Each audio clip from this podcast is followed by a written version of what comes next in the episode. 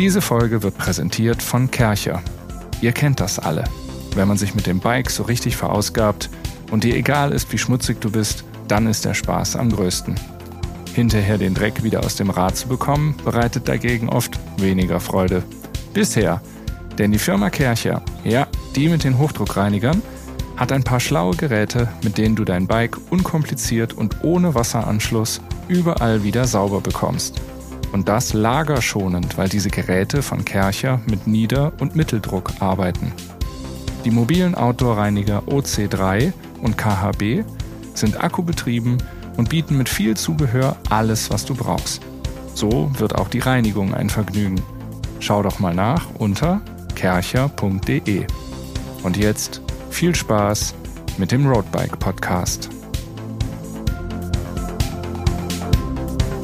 Faszination Rennrad, der Roadbike Podcast. Hallo und herzlich willkommen zu Faszination Rennrad, dem Podcast des Roadbike Magazins. Ja, aller Anfang ist schwer, auch für uns Redakteure war es, äh, mag man zwar nicht glauben, aber mag es schwer gewesen sein, aufs Rennrad zu steigen, das allererste Mal. Wir waren mit Fragen konfrontiert. Brauche ich da, ziehe ich da eine Unterhose an oder gehe ich wirklich mit dem nackten Hintern in diese Radhose rein? Und was passiert, wenn ich an der Ampel anhalten muss und nicht aus den Pedalen komme? Da macht es nämlich Kladatsch. Deswegen werden wir euch heute mal ein bisschen aus dem Nähkästchen erzählen, wie das bei uns war, als wir angefangen haben mit dem Rennradfahren, wie wir dazu gekommen sind und welche äh, Fehler wir gemacht haben, die ihr dann vielleicht nicht mehr machen müsst. Und wir geben natürlich auch ganz viele Tipps, was man braucht als Grundausstattung, wie viel Geld man überhaupt so ausgeben muss für ein äh, Rennrad und wie man die besten Routen findet und noch vieles mehr. Deswegen begrüße ich im Studio hier live und in Farbe den Christian, hallo. Hallo, grüßt und euch. Den Erik. Servus. Und deswegen äh, würde ich sagen, fangen wir sofort an mit äh, der der ja Gretchenfrage. Wie seid ihr zum Rennradfahren gekommen, Christian? Was wie, wie ist das passiert überhaupt? War es ein Unfall denn, oder war es gewollt? Was ist denn da passiert? Ja, halb halb zog es mich, halb fiel ich hin. Nein, äh, es war glaube ich eine, eine klassische klassische Entwicklung. Mein Vater kam irgendwann, ich weiß nicht mehr heute, warum er eigentlich ein Rennrad gekauft hat, aber der hatte einfach eins gekauft, was mir glücklicherweise mehr oder weniger gepasst hat und äh, das stand dann auf einmal bei uns im Keller und ich bin dann sehr äh, neugierig drum rumschlawenzelt. Und das Aber das war, war eigentlich seins, oder was? Das war seins. Also er hat das für sich gekauft. das ist clever, also, ja. Äh, das war so 2000, 2001. Ich meine, wir wissen alle, das waren so die Ulle äh, Radsportbegeisterung in Deutschland Jahre. Und natürlich äh, hat man dann mal probiert, okay, äh, wie fährt sich das Ding denn? Und äh, das war neu, es war aufregend und ich bin dann sofort losgestiefelt mit, äh, ich glaube, wir haben sogar ein paar Schuhe geteilt, alle zusammen, die einigermaßen reingepasst haben. Schön klassische Mountainbike-Schuhe mit Sohlen und SPD-Pedalen und dann mit so einer Basis, Basisausstattung einfach mal, mal losgetigert und die, die Eifler Straßen unsicher gemacht und überall virtuell Lance Armstrong abgehängt und so. Diesmal macht das der Ulle. Wie, wie, was für eine Marke war das? War ein MBK. Ich weiß nicht, das gibt's glaube ich gar nicht mehr. Das war halt irgendwie aus Luxemburg, weil äh, ist ja bei uns in der Eifel in der Nachbarschaft und einer Campagnolo Mirage, wenn mich nicht alles täuscht. Schön noch vorne dreifach Kettenblatt. Nicht schlecht, nicht schlecht. Hinten, ich glaube, das größte war ein 27er Ritzel, also so schon, schon sportlich, bis auf dieses Dreifach. Also sieht man heute so auch nicht mehr, hängt aber auch noch bei meinen Eltern im Speicher. Also das Rad ist noch da. Ich müsste es eigentlich mal fahren wieder. Ja, mal schauen, wie sich, da könntest du wirklich den, das, äh, ob sich das Gefühl von damals wiederholt, ob da die Nostalgie überwiegt und du denkst, oh, ich schwäge drin, oder ob du denkst, oh, was ist denn das für eine Krücke? Wie habe ich das denn überlebt? Wie, wieso habe ich, bin ich da nicht nach irgendwie den ersten 20 Kilometern sofort wieder abgestiegen? Eigentlich eine schöne Geschichte, muss ich mir mal in den Hinterkopf behalten. Ja, die Roadbike-Redakteure fahren auf ihrem ersten Rad nochmal, wenn es das noch gibt. Back to the roots. Ja. Ja. Erik, hast du denn dein erstes Rad noch im Keller stehen? Nee, ich muss gestehen, ich habe das vor drei Jahren, zwei Jahren, ich glaube, als Corona losging, da habe ich es dann irgendwann mal verkauft. Gar nicht so lange her. Gar nicht so lange her. Also ich habe ich hab 2008 angefangen, selber Rennrad zu fahren. Ich war aber auch, so wie du, Brunki, durch, durch Ulle damals angefixt, 1997. Da war ich zarte neun Jahre alt, war natürlich voll die Zielgruppe Ja. und fand immer so die, die Rennräder, also diese schmalen Reifen, diesen gebogenen Lenker, das, das hat mich irgendwie immer fasziniert. Das, das wollte ich immer mal haben. Und habe dann nach dem Abi Grundwehrdienst äh, gemacht und da hat man ja dann irgendwie relativ gut das erste Mal verdient, in, in Anführungszeichen, ähm, hatte irgendwie wenig Ausgaben. Und da ist das Geld dann halt in so ein erstes Rennrad geflossen. Das waren halt, ich glaube, 750 Euro habe ich damals bezahlt. Ähm, da war eine Shimano, ich glaube, eine 105. Ja, für Neun- 750 Euro hätte ich jetzt auch gesagt. achtfach oder neunfach, ich weiß es gar nicht Mhm. mehr drauf. Ähm, war ein Stahlrad ähm, und damit bin ich relativ lange noch gefahren. Und ja, so, so fing es dann irgendwie an. Und anfangs war es echt so, ja gut, ich, ich fahre halt mal, wenn schönes Wetter ist und wenn aber irgendwie so ein, so ein Wölkchen am Himmel war, äh, nee, es könnte regnen, nee, da bleibe ich zu Hause. und ich weiß noch, wie ich mega stolz war, als ich irgendwann das erste Mal so alleine 80 Kilometer gefahren bin. Das war so ein Ist ja auch ganz eine, großer Moment. Also ist ja auch eine veritable äh, Distanz. Also nur weil das jetzt für uns mittlerweile nach ein paar Jahren und ein paar tausend Kilometern in den Beinen nicht mehr so Ja. der Anspruch ist, muss man sagen, dass es immer noch, also wer seine erste 80 Kilometer Tour überstanden hat, sage ich jetzt mal, der kann sich schon ein bisschen auf die Schulter klopfen, weil das äh, ist nicht ganz ohne. Wie war es bei dir? Ähm, bei, ja, eigentlich ähnliche Geschichte, aber ein bisschen anders. Ähm, ich bin über die diese ja verschriene Sportart Triathlon zum Rennrad gekommen. Ja, ja, ich Oh. weiß, tut mir leid. Haltet euch die Ich Ohren gehe zu. mal einen Schritt zurück. Ja. Ja, wir haben alle unsere Leichen im Keller, sag ich nur. Ähm, nee, mit 18 hat mich halt ein Kumpel überredet, dabei mitzumachen. Und äh, ich hatte vorher ein Praktikum im Fahrradladen gemacht. Also ich hatte schon Affinität und dann habe ich mir da sozusagen aus dem, aus dem Fundus für ja 85 Euro äh, war das, ich glaube 2001, äh, ein Stahlrennrad in Italo-Lackierung äh, gekauft mit auch passenden äh, grün-weiß-schwarzen Reifen und so, mit noch einer Shimano 600 äh, Rahmenschaltung, also wirklich oldschool. Leider habe ich das, und es war total gut in Schuss, und ich habe es leider dann während des Studiums auch äh, für bares Geld dann verkauft, sonst äh, dem trauere ich noch ein bisschen nach. Aber ja, wie man dann so, man rutscht dann so rein, dann irgendwann mal von einem, auch einem anderen Kumpel das gebrauchte Rennrad abgekauft, so ein Alu, Alu-Ding mit Dura-Ace damals, neunfach. Oh. Ja, ja, ja. Das bin ich auch, ja, das bin ich auch noch lang gefahren. Ich meine, es war keine komplette Dura-Ace. Der, der Umwerfer war von Suntour, der hat auch nicht wirklich gut funktioniert, aber ähm, ja, also da und dann äh, durch durch Nebenjobs im äh, während des Studiums, also im, in Semesterferien im Fahrradladen, habe ich mir dann auch mein erstes richtiges Triathlonrad aus Carbon und so gekauft. Und ja, dann war es um mich geschehen und dann wenn man hier bei der Roadbike landet, dann weiß man, dann ist, dann ist eigentlich, da ist Hopfen und Malz verloren. Dann ist man endgültig verdorben. Aber ja, wir waren ja alle, man, wir sind ja alle, haben uns nicht so entschieden, so, ja, wir fangen jetzt an mit, oder vielleicht Erik, du am ehesten noch, du hast dich so ein bisschen entschieden, mehr so, ich fange jetzt mit Rennradfahren an, Ah, weiß ich gar nicht. Also, auch mit Also- Unfall. ja, also es war schon eine bewusste Entscheidung, das mal auszuprobieren, aber als Mhm. ich dann so gemacht habe, die ersten Male, habe ich so gedacht, ja, das, das ist cool, aber oh, weiß ich jetzt nicht, ob ich das jetzt ein Leben lang machen muss. Also ich habe davor auch in der Jugend Fußball gespielt, bin dann Mhm. irgendwie laufen gegangen, im Winter auch gern Wintersport gemacht. Also ich habe immer gerne so viele Sportarten ausprobiert und so das Rennradfahren fehlte da irgendwie noch so in meiner Sammlung. War Äh, so, aber es war, war, war jetzt nicht so geplant, so, das wird jetzt mein Ding, so Nee. ein bisschen. das, das hat sich irgendwann so ergeben. Und ich glaube, das ist auch, geht vielen so, die schon lange dabei sind beim Rennradfahren. Das, das ist wie so, ein, so eine Lawine, die irgendwie so langsam ins Rollen kommt, aber irgendwann äh, bist du unter ihr irgendwann- begraben. Irgendwann denkt man sich so, wenn man das Rennrad dann hat, ja, dann kann man mal an einem Samstag oder an einem Sonntag mal so ein 40-Kilometer-Röntchen drehen. Ja. Und das war's dann auch. Und irgendwann äh, Samstag und Sonntag fährst du dann in Röntgen. Irgendwann noch wird dann, das, das frisst dich echt so innerlich auf, weil du dann irgendwann die Zeit rein investierst. Oder- Ich könnte ja mal eine RTF fahren oder ein Rennen oder mal damit. Oder wenn man irgendwo anders, äh,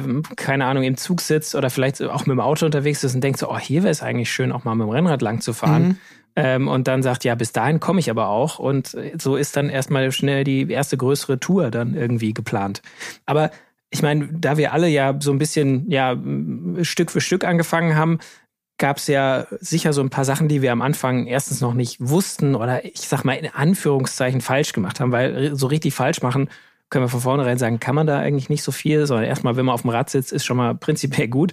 Aber Christian, du hast so gesagt, du hattest diese MTB-Schuhe am Anfang, hatte ich auch, weil ich eben noch ein Mountainbike hatte und man läuft in den Mountainbike-Schuhen besser und man klickt so ein bisschen leichter ein als in den Rennradpedalen. ja, ja. Aber ja, und, und gleich Radsocken hat man vielleicht auch nicht unbedingt, sondern ist erst mit den normalen Strümpfen unterwegs. Hattet Ja, ihr da irgendwelche, so, was ihr, wo ihr heute sagen würdet, naja, das ist so ein bisschen ein Stilbruch oder eine Stylesünde? Ja, Tennis, Tennissocken in meinem Fall waren das. Ah, ja, das- Würde ich schon ja, ich mein- Zielsünde. Das ist ja meistens so, dass du nicht hingehst und sagst, okay, jetzt äh, holst du mal die, das, die ganz große Spardose raus, kaufst dir ein Rad, kaufst dir Klamotten von oben bis unten, alles erstmal komplett im, im Set und dann bist du erstmal ausgestattet, sondern das war halt echt dieses Reinrutschen. Okay, da ist erstmal das Rad und dann guckst du, was brauchst du wirklich. Mein, in meinem Fall war das dann irgendeine äh, Kofidis Radhose in, in Kofidis Design mit Trikot. Ich war unfassbar stolz. ich war auf einmal großer Kofidis-Fan. Ich habe keine Ahnung. äh, das Team gibt's heute noch. Das Team gibt's heute noch. Äh, Le Credit Part Telefon fand ich super. Stand noch was auf, stand noch was auf Französisch drauf. Äh, ich meine, das war halt, als ich dann im, im Radladen war und dann meine eigene Grundausstattung haben sollte. Das gab's halt dann im Angebot. Das hat nicht viel gekostet. Keine Ahnung, was ich dafür für Trikot und Hose zusammen, glaube ich, 100 Mark, glaube ich, waren es da damals noch äh, oder Euro auf jeden Fall. Ähm, das war halt günstig und das war so die Basisausstattung. Wie gesagt, das eine Paar Schuhe, weil dann mir selber noch für äh, 100 Euro neue Schuhe kaufen, das war dann erstmal nicht so nötig. Sprich, da konnte ich in die anderen Schuhe reinschlüpfen, normalen Baumwollsocken angezogen und dann halt das Trikot drüber, einen günstigen Helm. Funktioniert ja auch, muss man sagen. Also wer jetzt da draußen denkt, so, oh Gott, wie fahre ich denn äh, rum? Ich mache das ja genauso, kein Problem. Also so haben wir ja auch angefangen und äh, solange man irgendwie gut vorankommt auf dem Rad und jetzt nicht irgendwie äh, nach äh, zehn Minuten Scheuerstellen hat wegen der falschen Schuhe oder so, ist das ja auch alles, äh, mhm. sage ich erstmal, legitim. Wir kommen ja auch nachher noch dazu, was wir so für die Grundausstattung halten oder vielleicht auch in welche Reihenfolge man sich Sachen anschaffen muss, was zu den Must-Haves gehört, so am Anfang und was dann später vielleicht noch ja. so die optionalen mhm. Extras sind. Also wie gesagt, das mit den, den Mountainbike-Schuhen und so, ja, das hatte ich auch. Tennissocken, hm, gibt auch vielleicht einen besseren Look. Dann diese Frage der Unterhose. Ja, das ist halt auch so ein, so ein Klassiker halt. So. Ich gehe auch in andere Sportsachen eigentlich nicht ohne Unterhose, außer jetzt mal abgenommen von der Badehose. Deswegen äh, war, hatte ich auch dann so eine dünne Unterhose, auch aus so einem Synthetikstoff möglichst, äh, unter der Radhose an, weil. Aber ich habe damals mein Rennrad und dann auch so die ersten Klamotten in einem Radladen in Berlin gekauft, bei jemandem, der äh, früher auch Rennen gefahren ist und der mir halt so von Anfang an der, der hat mir das beim Verkauf gesagt, da zieht man keine Unterhose drunter und dann war das für mich so, ja, macht Sinn, weil du halt mhm. dieses Polster hast und das ist quasi antibakteriell, hat keine Nähte.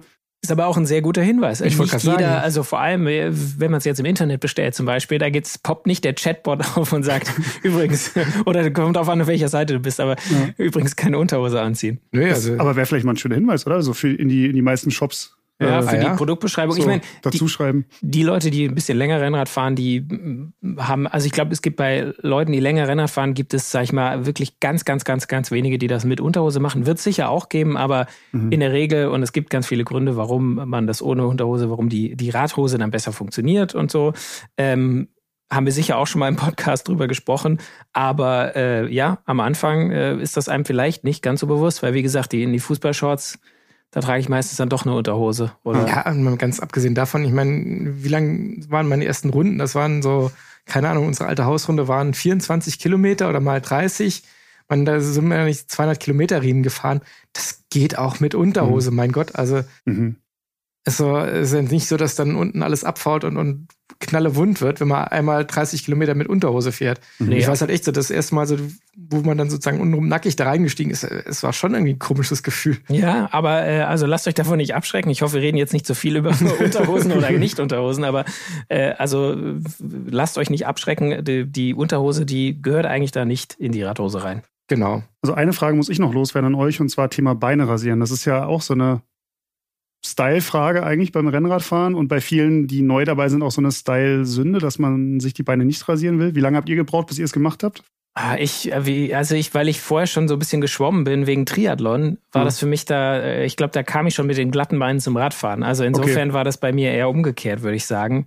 Ähm, deswegen war das für mich von Anfang an eigentlich kein Thema. Bei mir waren es, glaube ich, äh, mehrere Jahre auf jeden Fall, in denen ich das für Oha. Ja, ja, völligen, ja. völligen Quatsch gehalten habe. So, äh, ach, das ist ja irgendwie was, was irgendwelche Bekloppten machen, Beine rasieren. Ja. Das war doch, wenn man dann als ich habe früher Handball gespielt, wenn man dann stolz drauf war, dass endlich mal die Beine ordentlich behaart waren, dann hat man das sich jetzt nicht gleich wieder ein bisschen, bisschen männlicher aussah als diese kinderglatten Beine und dann soll man sich die direkt wieder abrasieren. Das war irgendwie so ein bisschen äh, wie jetzt. Wir können ja mal, wir können ja mal kurz erklären, also was die Gründe äh, dafür und dagegen sind für das Beinrasieren. Also Style hatte Erik schon genannt. Das ist einfach die Profis machen's. Die Profis machen's genau. Meistens. Das ist eigentlich der ja.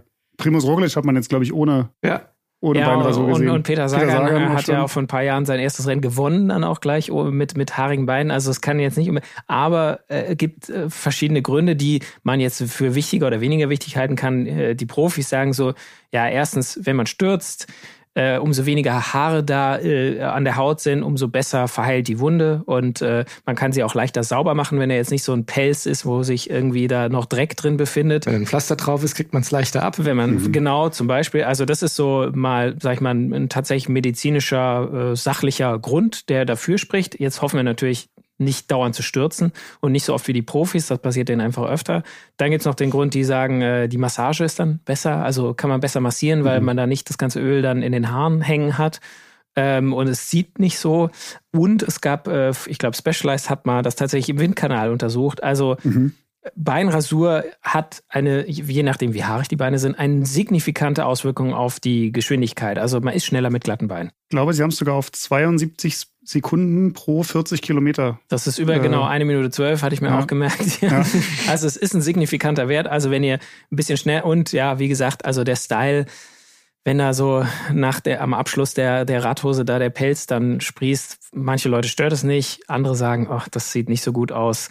Kann man jetzt jeder für sich entscheiden. Ich bin auch äh, Team glatte Beine. Ich glaube, im Englischen sagt man zu Hamster Pants. Ach so. Wenn quasi dann so alles über der über der Bib-Shorts was verdeckt ist, was dann quasi haarig wird. Ach so, ach so, dass ja. du, du meinst, dass man quasi nur den unteren Teil rasieren ja, genau. muss. Kann man machen, wer das möchte, der, der kann das auch machen. Aber ich glaube, wenn ich mir die Mühe mache, dann würde ich das komplette Bein rasieren. Aber wie ja. gesagt, auch so kein muss, sondern ein kann. Ja, aber das ist ein schönes Beispiel für, wie man in dieses äh, Hobby reinrutscht und das halt dann mehr wird als ein Hobby, weil man dann äh, nicht nur hobbymäßig irgendwie mal, ja, ich könnte jetzt mal genauso wie mal irgendwie alle zwei Wochen mal ein Bild malt äh, oder irgendwie mhm. einen Korb flechtet oder strickt oder sonst was. Das wird dann irgendwann vom Hobby zum zum Dauer, ja, weil du musst ja planen, du musst ja planen. Ich möchte am Wochenende fahren, das heißt, ich muss mir eigentlich jetzt Freitag noch die Beine rasieren, sonst kann ich ja nicht mhm. raus, mhm. zum Beispiel. Mhm. Das Radputzen? Das Radputzen, genau, das ist ja auch Strecke so. raussuchen. Ja, und, und, wie gesagt, je mehr man da reinrutscht und mehr das vom Hobby zum, zum Lebensgefühl, zum Lifestyle wird,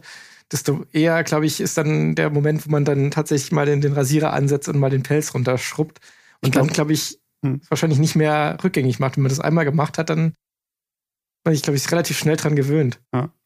Ich glaube, das ist auch so die Sache, wo ich sagen würde, das hätte ich gern vorher gewusst, als ich angefangen habe, was da eigentlich für ein Rattenschwanz noch mit dranhängt. Das ist halt nicht diese, was hast du vorhin gesagt, 24 Kilometer, die man da irgendwie mal fährt, sondern es ist ja dieser ganze Lifestyle, der da dran hängt. Ich glaube, Radsport ist die Sportart, wo so am meisten noch abseits des Rades passiert, obwohl man eigentlich gerade gar nicht diesen Sport ausübt. Man ist eigentlich 24-7 ein Radfahrer, wenn man es ernst meint. Äh, kann man, kann man sein, auf jeden Fall. Also man kann sich da echt äh, ja, dem, dem, dem Hobby ergeben, so ein bisschen. Also da geht's los mit ja irgendwie dann der Kaffeemaschine, die auf einmal aufgerüstet wird gegen mhm. eine Siebträgermaschine, weil Kaffee und Radfahren irgendwie zusammengehört. Oder man fängt überhaupt mit Kaffeetrinken an, weil alle Kaffeestops machen und man mhm. hat vorher gar keinen Kaffee getrunken und da hast du, bist du schon wieder abhängig von einer weiteren, von einem weiteren Suchtmittel. Ähm, oder es ist auch die, vielleicht interessiert man sich dann immer mal mehr für den Profisport und wer äh, ja, Rennradfahrer ist und sich dafür interessiert, der weiß, ab dem Frühjahr kann man wirklich sehr, sehr viel Zeit mit mhm. äh, Profisport im Fernsehen oder im Internet äh, verbringen, indem man Radrennen anschaut oder äh, Kompilationen von irgendwie den besten,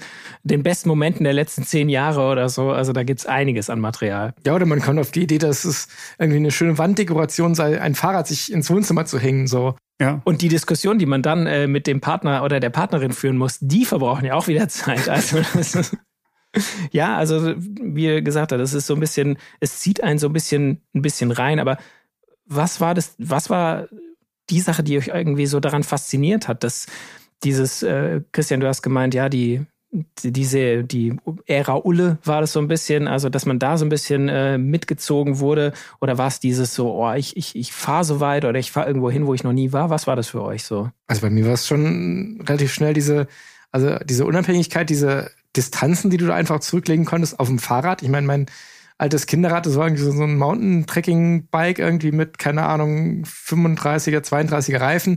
Da waren die fünf Kilometer zum Freibad, waren echt schon weit. Also mhm. da ist mal gefahren, denkst du, ganz schön ordentlich. Und dann ähm, bin auf einmal auf so einem leichten Rennrad, was, was viel, viel schneller ist beim selben Kraftaufwand, äh, dann auf einmal, keine Ahnung, die 20, 30, 40 Kilometer Touren fährt und irgendwann auch so mal den, den ersten Hunderter und sieht, wo man überall in seiner Heimat irgendwie rumkommt, an, an Ecken und an Stellen, wo man vorher nie war, weil mhm. es einfach keinen, keinen Grund gab, da hinzufahren. Und dann kann man da äh, sich durch die äh, kleinen Sträßchen der Eifel irgendwie durchkämpfen und, und kleine Anstiege entdecken und sagen, hier ist aber schön, hier ist noch ein Tälchen, mhm. völlig verkehrsmäßig ohne Bedeutung, bist du vorher nie gewesen und hast einfach dein, dein, deine Heimat nochmal komplett neu entdeckt und einfach diese, diese, diese Möglichkeit, wie, welche Strecken man fahren kann. Mhm. Ja, also bei mir waren es ja, wie gesagt, schon so die, der Rennlenker, die schmalen Reifen und das war dann auch, als ich mein Rennrad hatte, ich habe es dann fahrfertig gemacht und bin dann wirklich nur so in Jeans und Tonschuhen, wollte ich halt mal so die ersten Meter fahren und bin, bei meinen Eltern geht so, so ganz leichten Hügel hoch. Weiß ich nicht, drei, vier Prozent Steigung für drei, vierhundert Meter, also nichts, nichts Weltbewegendes. Und ich bin aus dem Sattel gegangen und war ja sonst von meinem Mountainbike, mit dem ich immer zur Schule oder auch zur, zu, später dann zur Uni gefahren bin, ähm, ja, war man so gewohnt, ja, das ist halt langsam und träge und dicke Reifen und alles. Und auf einmal gehst du aus dem Sattel und merkst, wie dieses Rad unter dir losschießt, obwohl es jetzt überhaupt kein, wie gesagt, das war halt ein relativ alter Stahlrenner. Ähm, das, das hat mich total beeindruckt. Also diese, diese Leichtigkeit, diese Agilität und dann auch einfach diese Geschwindigkeit, dass du eigentlich bei 25 kmh eigentlich schon gar nicht mehr treten musst, sondern eigentlich nur noch, nur noch lenken musst. Mhm. Weil 25 fährt so ein Rad ja fast von alleine, wenn es jetzt flach dahergeht. Ja. Ja, die, diese Geschwindigkeit, das muss ich sagen, das hat mich auch am Anfang echt äh, ja, mitgerissen. Und da war ich schon ja, ein bisschen auf der Suche nach den, den guten Abfahrten irgendwie bei mir in der Gegend. Klar, da gehört dann auch erstmal das Hochfahren dazu, aber da war ich dann irgendwo im Odenwald und da gab es dann ein paar Täler, wo du echt richtig lange bergab fahren konntest und dann noch mit dem schönen kabelgebundenen Tacho, dann siehst du dann halt, wie deine Kilometer hochgehen und kannst hinterher halt nochmal checken, wow, das war meine Maximalgeschwindigkeit. Das hat mich schon auch echt, äh, also das hat mich, glaube ich, echt reingezogen und ähm, aber auch, Christian, was du gesagt hast, diese dass man, was man alles entdecken kann auf dem Rad, dass man, wo, wo man überall hinkommt. Ähm, das ist einfach zu Fuß nicht zu machen. Auto, ja, mit, mit, je nachdem, wie früh man anfängt, entweder hat man noch keinen Führerschein und man fährt ja jetzt auch als Jugendlicher nicht unbedingt so mit dem Auto unbedingt einfach spazieren. Ja, kostet, kostet ja auch Benzin und so, ist alles teuer. Aber mit dem Rad kostet halt nichts, nur ein bisschen Anstrengung und das äh, kann man sich halt immer noch leisten. Ja, und ich, ich weiß, ich war doch damals mit meinem Bruder, also wir hatten dann relativ schnell, wurden aus dem einen Rennrad dann drei. Ja. Gott sei Dank, dass ihr nicht immer. Ja, weil da muss man hoffentlich auch drei Paar Schuhe dann. Ja, ja, das wurden, wurden dann auch drei Paar Schuhe. Ich hatte, hatte schwarz-silberne Nike äh, MTB-Schuhe als meine ersten Radschuhe. Und wie gesagt, dann, als mein Vater dann gemerkt hat, dass sowohl ich als auch mein Bruder irgendwie angefixt waren, dann war dann, ließ er sich dann erweischen, dass wir dann auch alle äh, Räder bekommen haben. Dann hat dann jeder sein eigenes gehabt und dann sind wir natürlich auch zu dritt losgefahren. Und natürlich haben wir uns dann an den Bergen gebettelt. Also es mhm. gab da so einen, einen kleinen Anstieg, das waren auch, glaube ich, zweieinhalb Kilometer, irgendwie 150 Höhenmeter, die wir echt so regelmäßig auf unserer Hausrunde gefahren sind. Und jeder hat versucht natürlich den anderen stehen zu lassen. Also es war echt so ein, ein All-Out-Fahren da hoch. Ja, klar. Also und man war auf jeden Fall unfassbar stolz, wenn man es dann mal wieder geschafft hat, den anderen abzuhängen an dem Tag. Und mhm. das alles ohne Strava, musst du dir mal überlegen. Das, ja, das war noch Zeiten. Ja, da müssen wir unbedingt mal rausschauen, ob es da das Strava-Segment gibt und wer da den Komm hält. Da, da gab es auch noch den, äh, den Stoppomat, so mit Stempelkarte ziehen. Das war schon das war schon das höchste der Gefühle, wenn jemand anders quasi dein, deine Zeit gestoppt hat. Das ja. ist echt schade, dass ich so meine ersten Rennradfahrten, also so die ersten fünf Jahre, die, die halt noch nicht auf Strava die sind verloren. Ich würd, die sind einfach verloren, ja. Ich, ich würde die gerne mal wieder. Man, man hat so äh, Erinnerungen dran und ich habe jetzt auch so eine Vorbereitung auf die, auf die Folge natürlich überlegt, oh, wie war denn das damals? Ich weiß gar nicht mehr, wie viel da auch so verklärt ist. Verklärt schon. ist, ja. Und man so überlegt, ja, das, das muss so gewesen sein oder ja, ob es sich wirklich so zugetragen hat. Also 30er Schnitt habe ich schon immer geschafft. Ja, ja, ja. Also ja, dann kann man, wenn man die sein, sein Tacho entsprechend türkt. Genau, wenn man die falsche, wenn man die falsche Radgröße einstellt, dann, dann ja. wird man da ganz schön schnell. Ja. Konnte man ja damals noch, ja. ja musste man immer diese Tabellen gucken. Okay, ich habe die Reifengröße und die Breite. Nee, nee du hast auch äh, den Reifen markiert, das hingestellt, dann einmal gerollt und dann nochmal ja. markiert auf der Straße und dann mit einem Meter. Achso, ich habe auch eher die, ich habe eher die Sigma-eigene Tabelle ja, genau. mit der Radgröße, ja, diese, diesen, diesen äh, Abrollumfang dann einstellen. Und dann zwischendurch feststellen, dass sich der Magnet verschoben hat und das nicht mehr anzeigt. Ja, genau. Oh, das, das, oh, das ist katastrophal. Dann wieder näher ran und jetzt zeigt er, okay, jetzt hält Ja, oder Batterie leer und dann waren die gespeicherten Fahrten irgendwie weg, die, die, und man hat sich nicht mhm. gewusst, welche Gesamtkilometerzahl man jetzt tatsächlich hatte. Die konnte man ja wieder neu einstellen, aber wenn man es nicht weiß, dann, ja. Mhm. Das waren tragisch, äh, tragische Dinge, die Leute, die jetzt mit dem Radfahren anfangen, gar nicht mehr kennen. Das mhm. ist wirklich. Das ist eigentlich schade. Aber mal genug von uns, wenn es jetzt da draußen hoffentlich unter unseren Hörern äh, genug äh, oder einige gibt, die mit dem Rennradfahren angefangen haben oder anfangen wollen oder anfangen werden jetzt demnächst. Ja, ich wollte gerade sagen, jetzt Frühling, Frühsommer, das ist doch die der Zeit. Der Frühling naht, es wird endlich wieder schön. Manche haben vielleicht auch sich äh, im letzten Jahr ein Rad gekauft, sind nicht so viel dazu gekommen und jetzt, jetzt geht's richtig los. Ähm, dann haben wir ein paar Tipps, beziehungsweise wir, wir können ein bisschen Hilfestellung geben, äh, wer auf der Suche von einem Rad ist oder wer denkt so, okay, wie viel kostet das denn überhaupt oder was für Sachen brauche ich? Da können wir euch ein bisschen durch, durchführen. Und das Herzstück ist auf jeden Fall mal das Rad. Also wie finde ich denn das richtige Rad für mich, weil es gibt ja sehr, sehr viele. Und Rennrad ist nicht immer gleich Rennrad, oder nicht? Ja, das auf jeden Fall. Aber ich meine, eine der erfreulichen Entwicklungen der letzten ja, zwei, drei Jahre, würde ich sagen, ist, dass diese relativ krasse Aufsplittung in verschiedene Radgattungen von Aero bis äh, Kletterer bis Endurance, dass das geht gerade wieder so ein bisschen mehr zusammen. Also Aero werden mittlerweile alle Räder, weil man das irgendwie nicht mehr komplett negieren kann. Und Komfort haben sie auch mittlerweile entdeckt, dass das eigentlich bei jedem Rad ganz gut ist. Also das wächst gerade wieder so ein bisschen zusammen, dass man leichter ein Rad hat, mit dem man wirklich alles sehr, sehr gut problemlos machen kann. Und da ist dann immer eine Frage des Budgets, wie viel man dann ausgeben möchte. Aber auch da gibt es mittlerweile im günstigen Bereich auch so ab, ich würde mal sagen, 13, 1400 Euro für ein neues Rad echt solide, gute Räder, mit denen man auch langfristig Spaß haben kann. Also die einem dann nicht nach zwei, drei längeren Ausfahrten man denkt, auf was für ein Kredit habe ich denn da jetzt gekauft? Und ähm, es gibt ja auch sogar so Räder, die sind noch mal ein bisschen äh, günstiger, so 700, 800 Euro. Da muss man aber allerdings wahrscheinlich ein bisschen Abstriche machen dann eher. Also da wird es keine hydraulischen Scheibenbremsen geben und ja. äh, die Schaltung ist dann doch eher so achtfach oder neunfach. Äh also in dem Bereich würde ich echt schauen, ob ich nicht irgendwie ein gebrauchtes Rad, glaube ich, kaufen würde, weil da, ähm, meine, es ist ja auch momentan gerade im Markt so ein bisschen, glaube ich, die Entwicklung, dass der ganz große Boom so ein bisschen vorbei ist.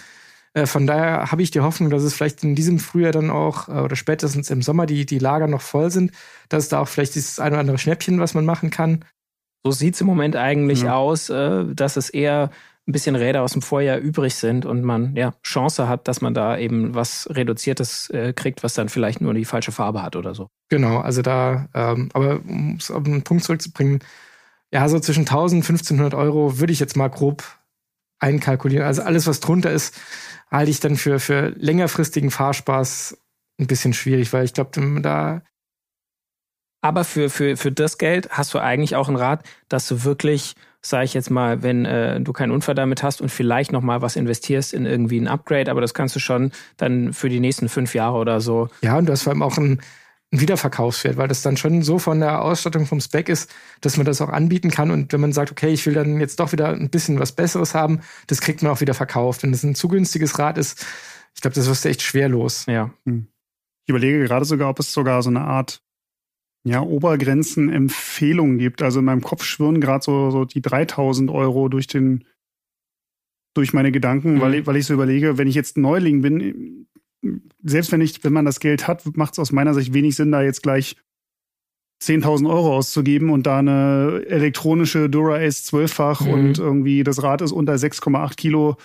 Ähm, da würde ich, da würde ich eher sagen, hol dir einen soliden Einstieg, wenn du ein bisschen was Besseres willst, vielleicht ein Carbonrad meinetwegen vielleicht auch eine elektronische Schaltung, aber dann eher so im ja, 3000, 4000 Euro Bereich mhm. vielleicht und dann eher das Geld nochmal vielleicht in zwei, drei Jahren investieren, wenn man so ein bisschen weiß, A, bleibe ich beim Radsport, ist, mhm. ist das wirklich was für mich und B, welch, welche Facette des Radsports möchte ich machen? Also ja. bin ich eher der, will ich einen Radmarathon fahren, will ich Rennen fahren?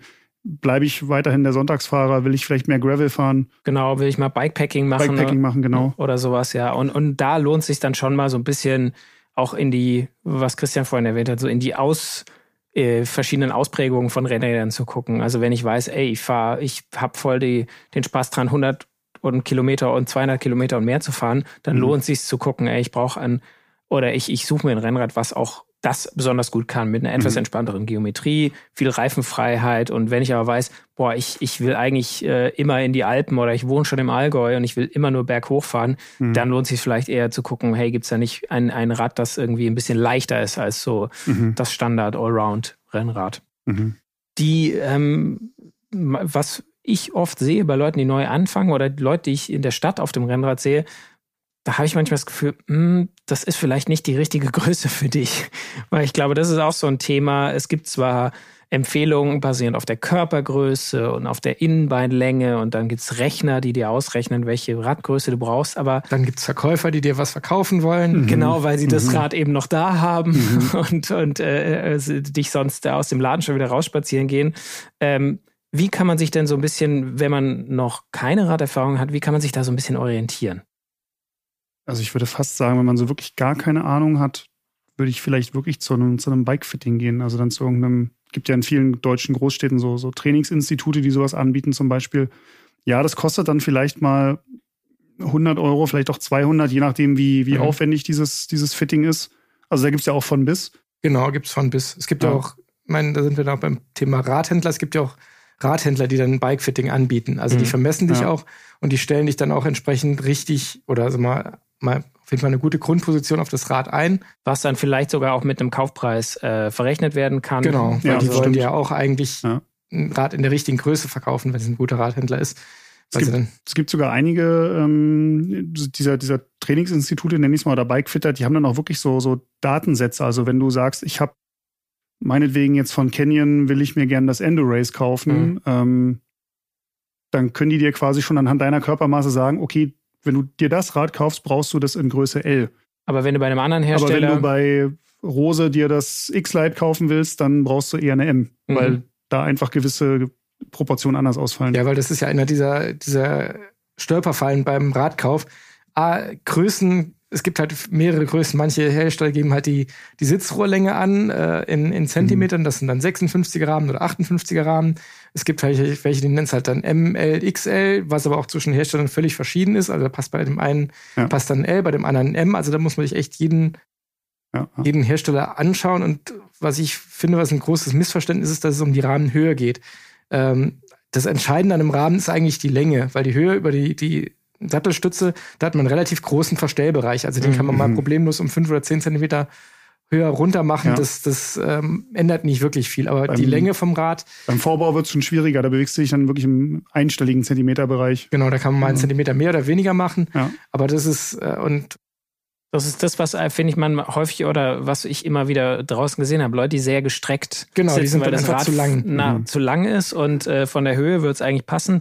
Aber die Oberkörperlänge und die Armlänge, die wirklich ja total unterschiedlich sein können. Bei zwei Leuten, die 1,80 groß sind, der eine kann ein Sitzriese sein und der andere äh, eben nicht, also mit langem Oberkörper oder nicht. Und das macht dann schon auch Unterschiede äh, in, der, in der Rahmengröße. In der Sattelhöhe sowieso dann auch, aber wie gesagt, wie du schon gesagt hast, Christian, die kann man leichter verstellen als die Länge des Rahmens. Ja, und dann, um das noch abzuschließen, äh, im Zweifel würde ich auch immer zur kleineren Größe greifen. Also wenn man irgendwie bei einem Rad zwischen zwei Größen schwankt, wenn man dann nicht die Möglichkeit hat, wirklich beide mal auszuprobieren, ich würde immer zur kleineren Größe gehen, weil ein Vorbau mal um einen Zentimeter zu verlängern, ist halt eher möglich, als den arg zu verkürzen. Also mhm. das ist äh länger geht meist ein bisschen einfacher und äh, umso kürzer wird, umso es wird mhm. dann auch ein bisschen sag ich mal, könnte ein bisschen schwieriger mit dem Handling werden dann. Genau, und das fährt mhm. sich ein, ein kleineres Rad meistens ein bisschen agiler und ein bisschen lebendiger, als wenn das jetzt relativ groß ist. Das ist dann eher,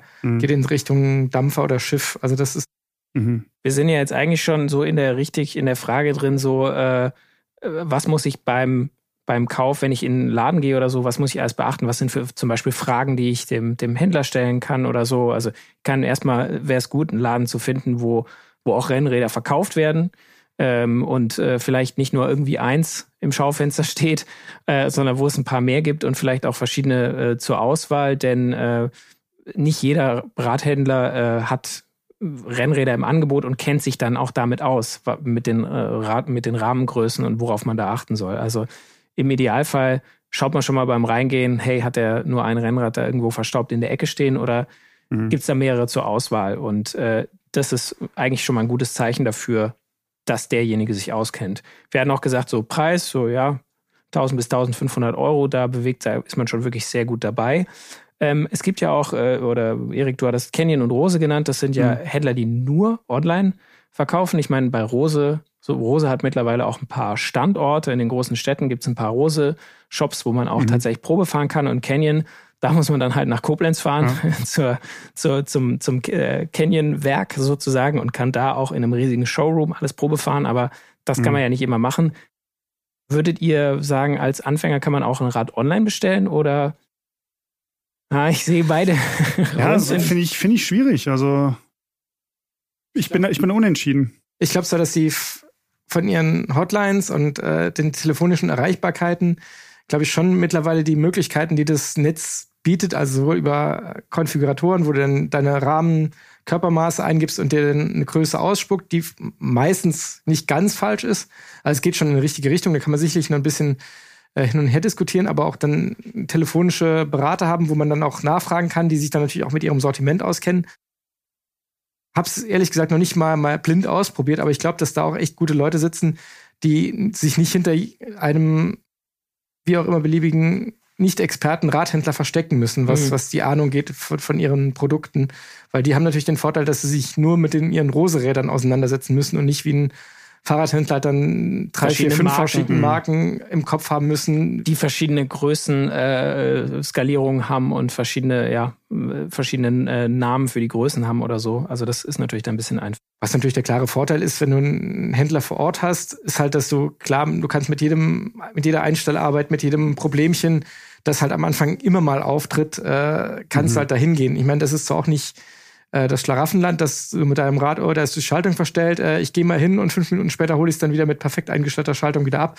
Das ist halt leider auch nicht so, weil die ja je nach Jahreszeit natürlich auch richtig viel zu tun haben. Und da dann, muss man sich drauf einstellen, ja. Deshalb ist halt dann auch mein Tipp, wer sich mit dem Rennrad kauft, sich auch so ein bisschen mit der Technik auseinandersetzen. Zum Beispiel mit unserem wunderbaren Roadbike-Werkstatt-Sonderheft, wo dann ja. so die, die Grundschraubertipps drinstehen, weil so ein bisschen sich mit auseinandersetzen, das hilft halt einfach deutlich, wenn man da ein bisschen dran rumschaut. Und was natürlich dann auch noch dafür das Hobby spricht, man kann so viel, also man kann da viel rumprobieren einfach. ja.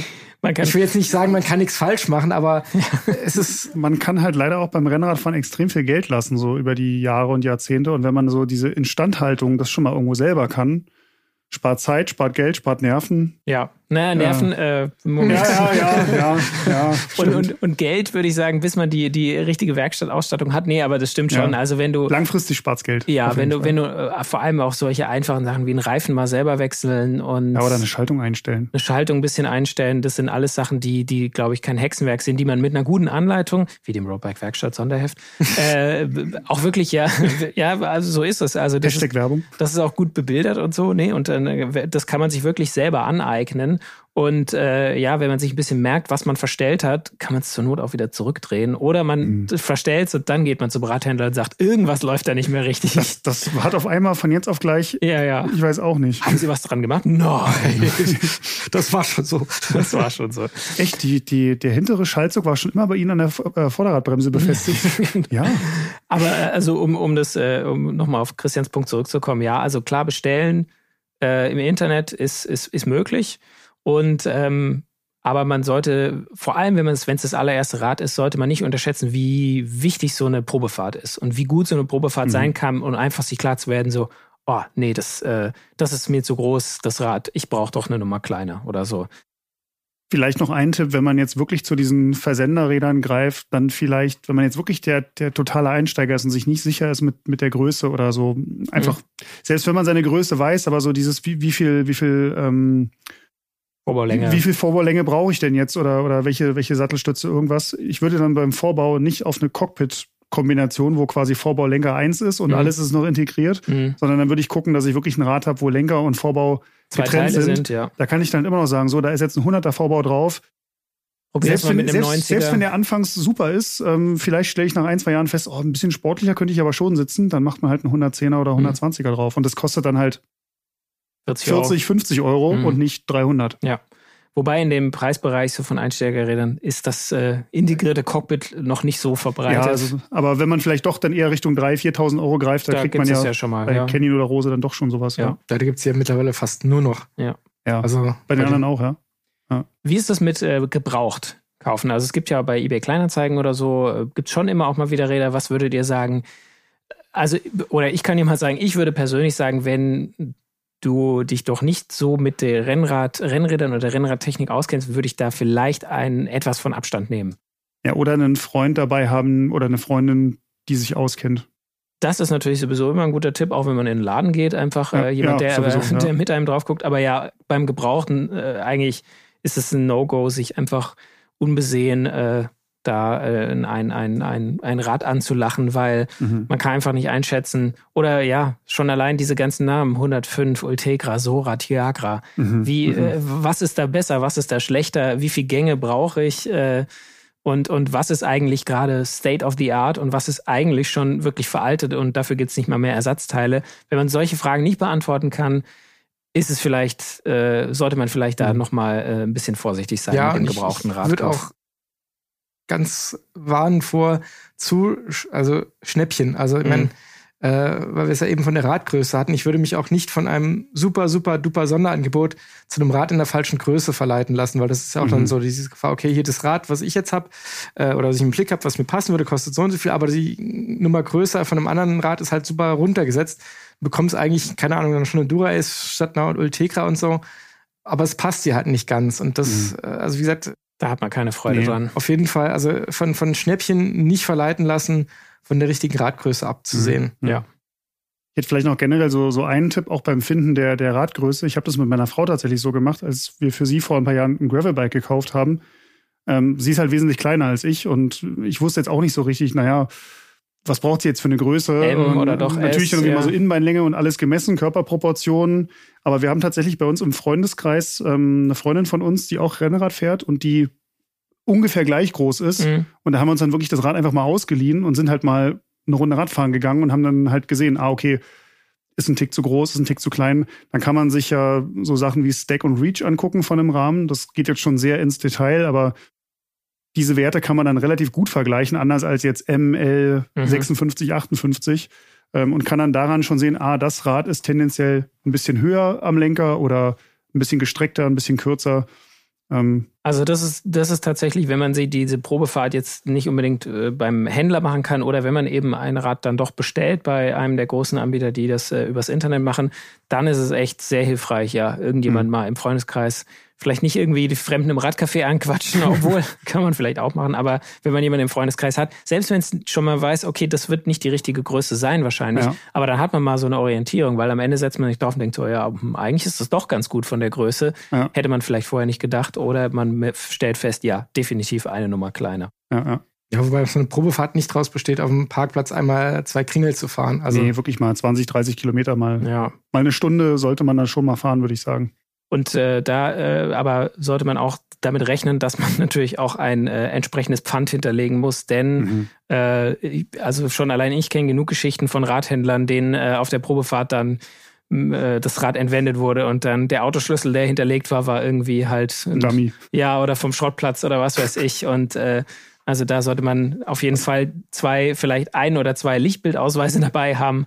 Manche machen das auch gegen ein äh, relativ hohes Pfandgeld mhm. äh, oder die Kreditkarte wird belastet. Also damit sollte man rechnen vielleicht, weil. Mhm. Ähm, was ich noch beisteuern kann, Stichwort Probefahrt, das geht auch bei den Online-Versendern. Also das ist in der Tat so, dass du, wenn du das Rad kaufst, natürlich dann auch ein Rückgaberecht hast. Mhm. Äh, also wenn du das gekauft hast und stellst fest, es passt mir halt von der Größe halt jetzt dann doch überhaupt nicht, äh, dann kann man das natürlich auch wieder zurückgeben. Mhm. Ähm, 30, 30, Tage meistens, oder? So? so ja, so 30 Tage.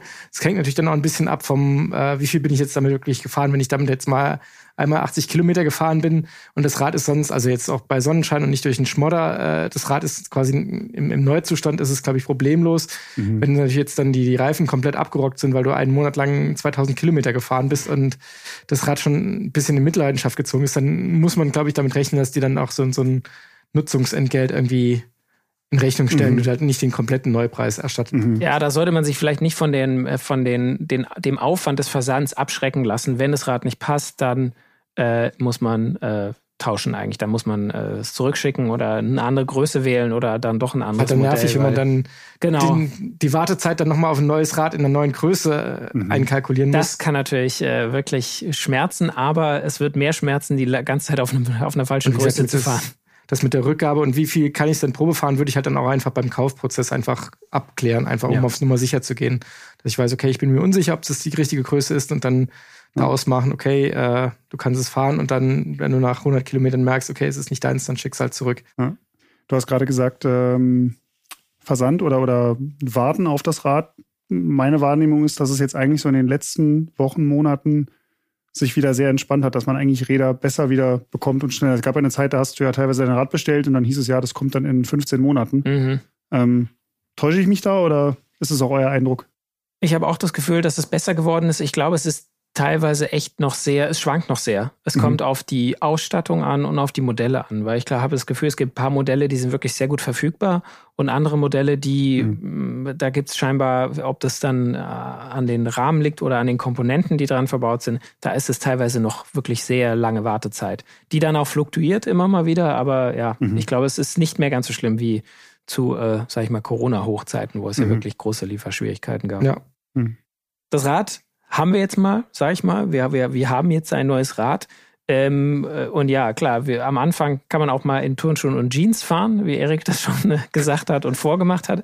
Aber was würdet ihr sagen, ist die, die absolute Minimal-Grundausstattung? Oder nicht absolute Minimal, sondern was ist eine gute Grundausstattung und wie viel muss ich dafür nochmal ausgeben? Ich sag mal ganz schnell einfach Helm und klopf mir oder fass mir in die eigene Nase, Ja. weil ähm, tatsächlich meine ersten Ausfahrten habe ich noch, es waren nicht viele, zwei oder drei, habe ich, Mhm. darf man das hier sagen, ich habe die ohne Helm. Uiuiuiui. Psst. Schön, äh, Abmahnung und erste Abmahnung und äh, Ja, du darfst heute früher in den Feierabend. Ähm, geil. Ja, also ein Helm, äh, denke ich, gehört auf jeden Fall dazu, wenn man den nicht eh schon hat. Ja, Das- ich meine, da kann man auch jeden seinen Freizeithelm benutzen. Also muss ja, Ja. jetzt kein, kein Rennmodell sein. Mein erster Rennradhelm war auch so einer mit so einem Visier dran, wo ich heute noch nicht verstanden habe, wofür man dieses Visier braucht. Konnte Ja, mir noch das- kein Mountainbiker erklären. ja, Ja, ja. das ist, Ähm, ja, das ist, äh, ist ich wahrscheinlich, wie, wie, wie der Rennradfahrer nicht erklären kann, warum das jetzt mit dem Beinrasieren wirklich so wichtig ist. Wahrscheinlich. Ja, und ich meine, die kosten jetzt auch kein, kein Geld. Also ich meine, Ja. klar, die teuren Modelle sind leichter und besser belüftet, aber jetzt für den Anfang tut's auch ein 30, 40 Euro Helm. Also da Genau. gibt's auch schon, Die, die sind ja letztlich alle irgendwo TÜV geprüft, sonst dürfen die zumindest in Deutschland gar nicht verkauft werden.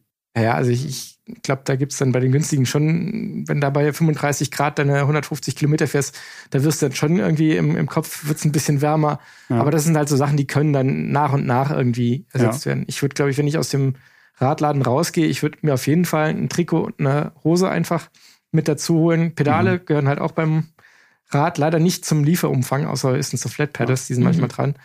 Ähm, Einfach, weil es- da gibt es einfach viele verschiedene Systeme und Genau, deswegen wird, wird nicht irgendwie ein Rad äh, mit einem Pedal verkauft und am Ende Ja. ist es nicht dein System, da brauchst du eh ein neues. Ja. Genau, aber wie gesagt, äh, Radhose, Radtrikot wären für mich so die noch eine Basic-Ausstattung. Das muss auch nicht viel kosten. Das kriegst du, glaube ich, auch für einen Huni. Kriegst du eine, eine ordentliche Radhose und ein Radtrikot. Das muss auch nicht super eng und super aero und was weiß ich was sein. Aber es hat halt einfach den Vorteil, ein ein Baumwoll-T-Shirt, wenn du auf dem Rad schwitzt, das saugt sich halt mit Wasser voll, das wird nass und dann hast du den Fahrtwind und dann kühlst du halt echt relativ schnell aus. Und die, Mhm. diese Funktionsmaterialien, wenn du noch ein Laufshirt hast, kannst du das wahrscheinlich auch nehmen. Ähm, ist dann nicht Aero, aber mein Gott, wie gesagt, am Anfang ist das nicht wichtig. Also ich habe damals auch im März angefangen mit dem Rennradfahren, März 2008. Ähm, und wirklich so meine ersten Fahrten. Ich hatte halt, wie du sagst, so Trikot und Hose und drüber hatte ich halt eine lange Laufhose und eine vom Joggen halt eine, eine Jacke, eine dicke. So und halt dann, als ich meinen Helm dann hatte nach zwei drei Ausfahrten, den halt oben drauf. Also das funktioniert. Das ist jetzt sicherlich nicht, äh, damit hätte ich mich jetzt nicht bei der Tour de France bewerben können.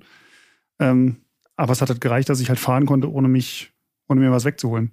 Ja, und diese, diese Hosen so zwischen 50, 60 Euro, wir haben da einen Test gemacht, den gibt's auch, auch online äh, auf bike-x.de.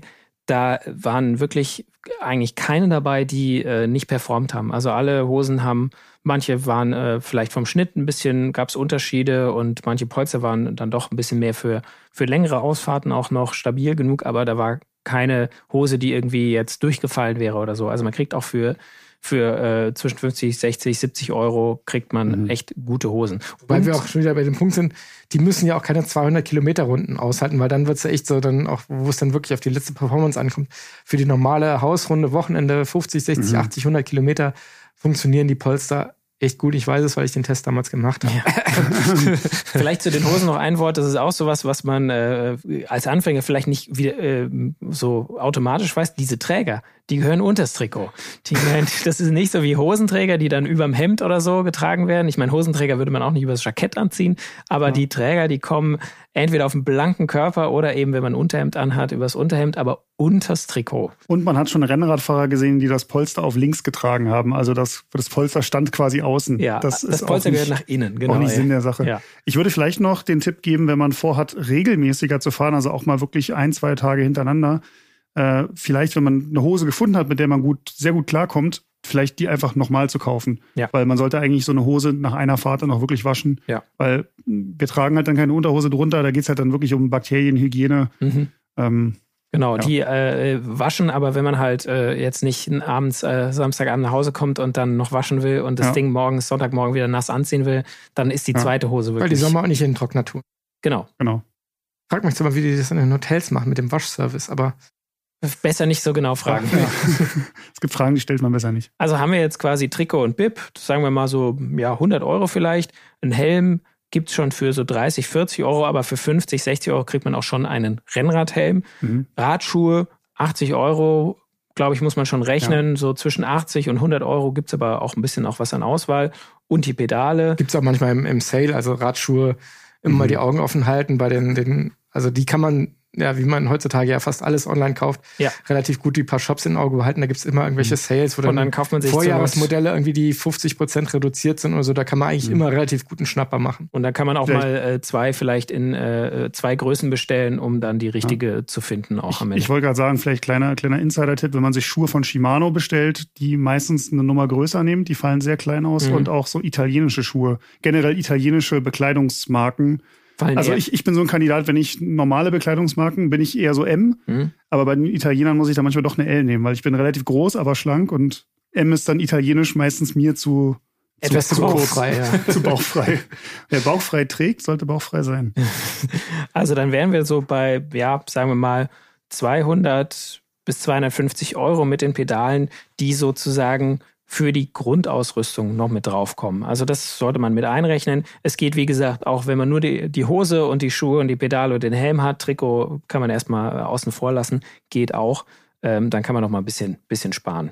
Und wenn ich dann so losfahre, ich fahre ja dann eigentlich nicht, wahrscheinlich nicht hier im durch die Innenstadt äh, oder im Stadtpark rum oder äh, sonst wo. Wie, wie, wie finde ich denn eine schöne eine Rennradstrecke? Weil durch den Wald auf den Schotterstrecken, ja, mit einem Gravelbike oder so einem Allroad-Rennrad vielleicht, aber ist ja vielleicht auch nicht so die, die erste Wahl.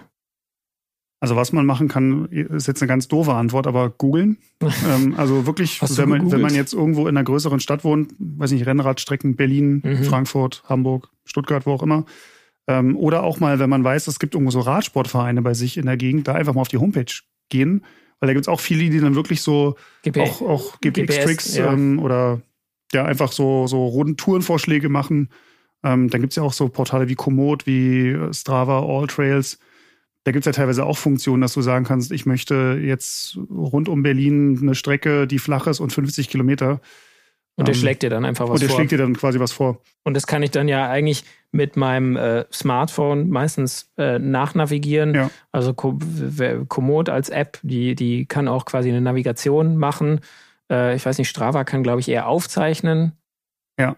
Und ähm, ich weiß nicht, ob man da auch navigieren kann. Ich weiß, dass es da Routen gibt, aber weiß nicht, ob da die Navigation Siehst du, wir, wir, wir Fachmänner wieder hier. ja, ja, richtig Ahnung, richtig wieder Ahnung an Tag. Ja, ja, aber ich meine, im schlimmsten Fall, Google Maps hat und Apple Maps hat jetzt auch Fahrradkartenfunktionen. Also äh, im schlimmsten Fall nimmt ja. man da quasi die, die App, die auf dem Handy schon drauf ist. Aber überleg mal, wie gut die Anfänger das heute haben. Ne? Ja. Als ich damals angefangen habe, da gab es keine Smartphones und keine GPS-Radcomputer. Ich musste mir wirklich so Ortsnamen merken. Ja, habe ich so. mir aufgeschrieben, ein Zettel in der Trikottasche, der dann völlig durchgeweicht, die du nicht genau, mehr erkennen kannst. Ja, ich bin, ich bin noch mit diesen schönen ADFC-Tourenkarten gefahren, die man so sich ausfaltet ja. in diesen Schuber rein, die wunderbar in die mittlere Trikottasche passt, mhm. wo man dann, wenn man wusste, wo man war, gucken konnte, wo man hingefahren ist. Ich meine, genau, wie gesagt, 2001 war noch nichts mit hier mobiles Internet und, und Späße. Diese ja, Einsteiger von heute, die wissen gar nicht, wie gut sie es haben. Ja, auch, auch die, aber das ist aber diese, die beste Karte nutzt nichts, wenn da kein so glüh blinkender Punkt drauf ist, der mir sagt, wo ich bin. Genau.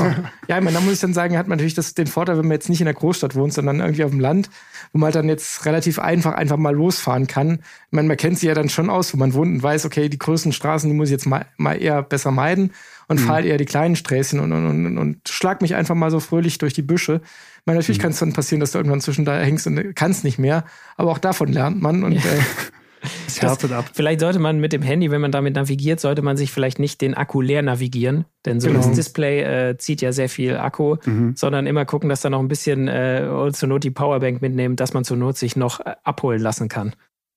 Ja, ich meine, wenn du das Ding in die Trikottasche steckst und, und fährst dann einfach mal und guckst dann so alle keine Ahnung, Viertelstunde, halbe Stunde mal, okay, jetzt bin ich hier wieder im Ort, jetzt gucke ich mal, wo bin ich denn jetzt, wie, wie komme ich hm, jetzt wieder Kein deutsches Netz mehr. Ja, genau. äh, in der Eifel kannst du auch gar kein Netz haben. so lädt, lädt, lädt, passiert nichts. In Brandenburg auch. Wie ist es denn, muss ich denn mit dem, äh, mit dem Rennrad, muss ich da auf dem Radweg fahren oder darf ich da immer auf der Straße fahren? Also, frage ich jetzt mal ganz naiv. Ganz klare Antwort, ein Fahr Rennrad ist ein Fahrrad und Fahrräder müssen auf dem Radweg fahren, wenn ein Radweg mit dem entsprechenden Schild ausgeschildert ist. Genau, also wenn das blaue, runde Zeichen mit entweder dem Fahrrad drauf oder Fahrrad- und Fußgänger mit äh, mhm. Strich horizontal oder vertikal, dann ist das ein Radweg mit Benutzungspflicht. Genau, man, mhm. äh, ob man ihn dann wirklich benutzt, ist dann nochmal was anderes. Ähm, ich würde halt immer empfehlen, ihr vorher eine Route zurechtzulegen, wenn man nicht das große Glück hat, dass man ohnehin jemanden Erfahrenes hat, den, der einen auf den ersten Runden mitnimmt, weil das ist das ist am einfachsten eigentlich. Der Königsweg, ja. weil dann hat man so einen alten Hasen an der Seite. Wenn mal was ist, wenn die Schaltung mal nicht funktioniert oder ein Platten ist oder so, dann äh, muss man nicht da am Straßenrand vor sich hinwerkeln und hoffen, dass irgendjemand vorbeikommt, der einem hilft. Mhm. Weil ich meine, früher oder später wird man den ersten Platten haben. Ich meine, das ja. ist so äh, sicher wie das Abend in der Kirche. Ja. Der kommt halt einfach und wenn man sich dann zu helfen weiß oder jemanden dabei hat, der einem kurz die, die Handgriffe sagt, mhm. was man jetzt machen muss, äh, damit man halt nicht also da, da würde ich dann auch wirklich sagen, da gehört eine Satteltasche mit Ersatzschlauch, eine Minipumpe im, im, in der Trikottasche vielleicht oder, mhm. oder sogar am Rahmen dran, äh, Reifenheber, Multitool, vielleicht auch ein Flicken. Ja, Flickset. So, so ein kleines Flickset das, das, gehört für mich auch so mit zu den, zu den Essentials, so wie, wie Helm oder Schuhe eigentlich. Könnte man eigentlich so Grundausstattung nochmal dazu nehmen für ja. insgesamt vielleicht 50 Euro, wenn man ja, halt da Selbst wenn ich irgendwie selber jetzt nicht hinkriege, weil ich keine Ahnung habe oder irgendwas, ja. so es kommt vielleicht aber irgendjemand vorbei, dann ist wenigstens das Material vorhanden. Und das stimmt. Meistens habe ich es eigentlich schon erlebt, dass unter Rennradfahrern irgendwo, wenn du siehst, da steht jemand am Straßenrand und sieht irgendwie so aus, als ob er irgendwie Hilfe gebrauchen könnte, da wird dann auch gefragt, hey, äh, ist alles, alles gut, klar. ist alles gut bei dir, brauchst du Hilfe? Ja. Da Und sollte man auch immer helfen.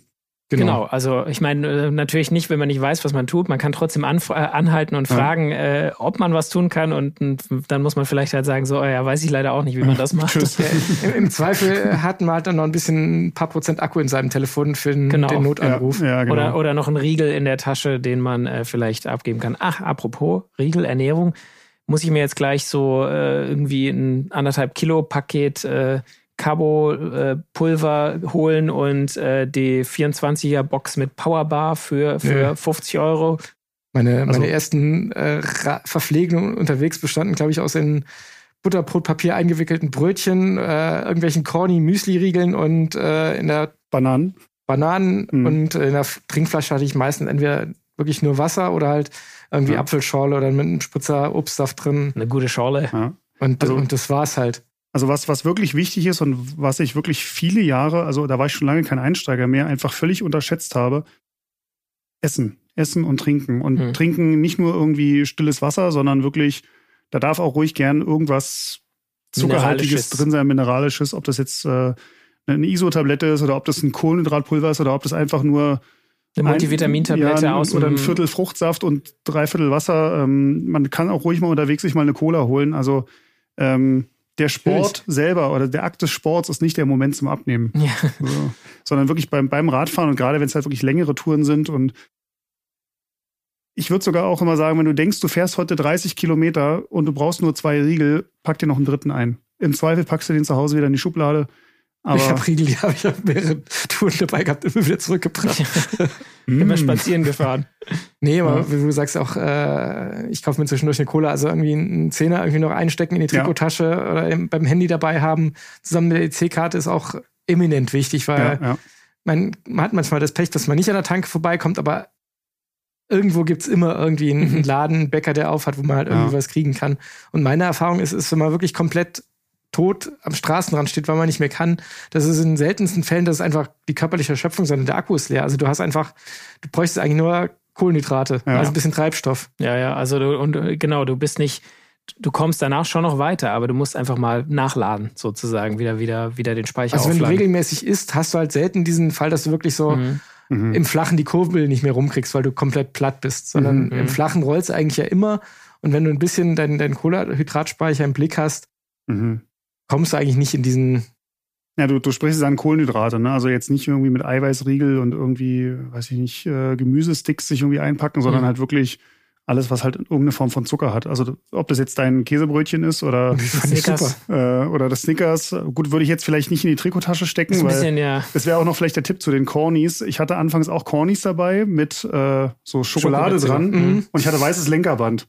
Betonung liegt auf, ich hatte weißes Lenkerband. Das ist gefährlich, ja. Dann doch vielleicht eher den, äh, den Erdnussriegel und nicht den Ja. äh, Schokoriegel nehmen. Man kann auch Obwohl, super sel grad sagen- selber, selber Riegel machen, ne? Da gibt's auch hunderte Rezepte. Wer noch nie ein, ein Maß aus dieser Tüte rausgezuzelt hat, Rausgelöttrunken. war für den ersten Streit. Ja, ja, also da, Ja. ich glaube, da den Fehler haben wir. Ich meine, im Moment ist es noch, sind es noch Temperaturen. Da muss man den Riegel, bevor man ihn isst, erstmal vielleicht von der Trikottasche vorne in, ins An- Trikot oder in die, in die Hose äh, stecken, damit er ein bisschen weich wird und man abbeißen kann. Aber im Sommer ist das schon mal, sieht es nochmal ganz anders Ja. aus. Ja, und dieser, dieser Corny mit dem Schokoüberzug, der wurde bei mir, da waren, weiß ich nicht, 15 Grad Außentemperatur. Also das war jetzt nicht Hochsommer. Mhm. Da wurde Ja. der halt schon halb flüssig, weil Ja, der dein in der Trikottasche warm. sind halt dann 25 Grad. Ja, dein mal. Körper strahlt ja Wärme ab. Also, Ja. wobei, also mein Gott, wenn man das irgendwie ein bisschen hinkriegt, also ich, bevor ich mir jetzt für einen Riegel für 2,50 Euro kaufe, kaufe ich mir für 2,50 Euro eine Packung mit 10 Corny-Riegeln drin. Ja, also, ja, ja.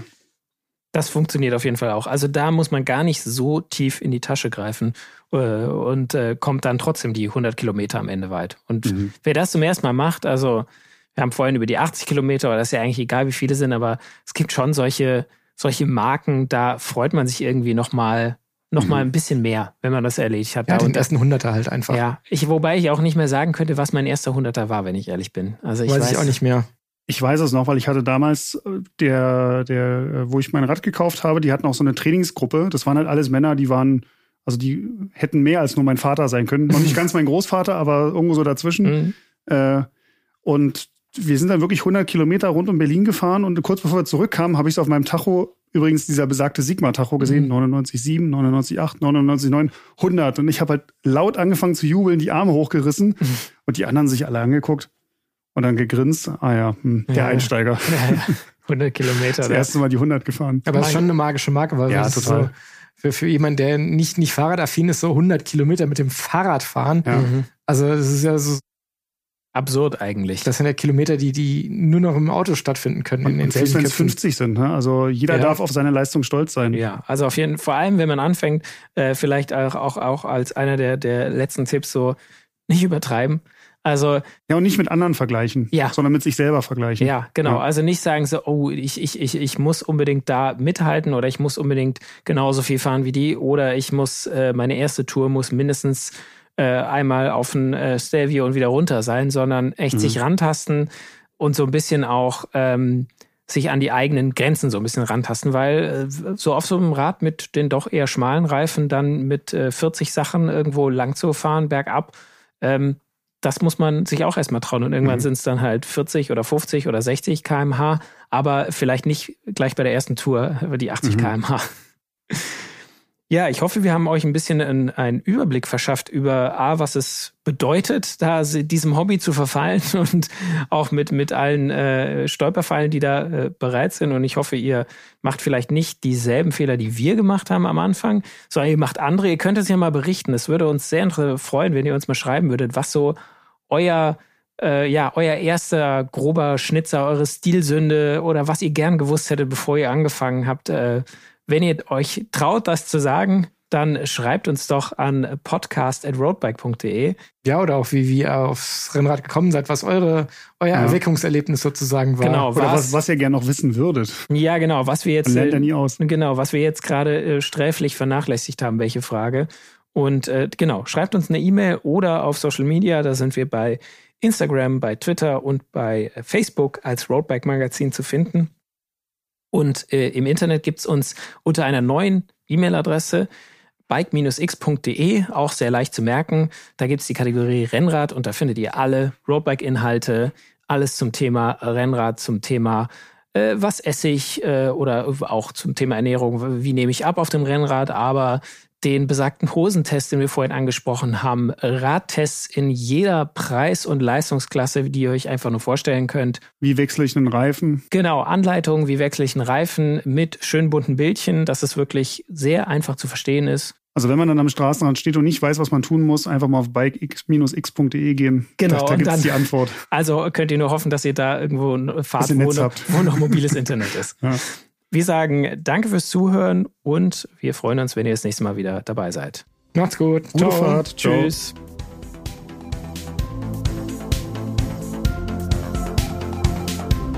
Faszination Rennrad, der Roadbike Podcast.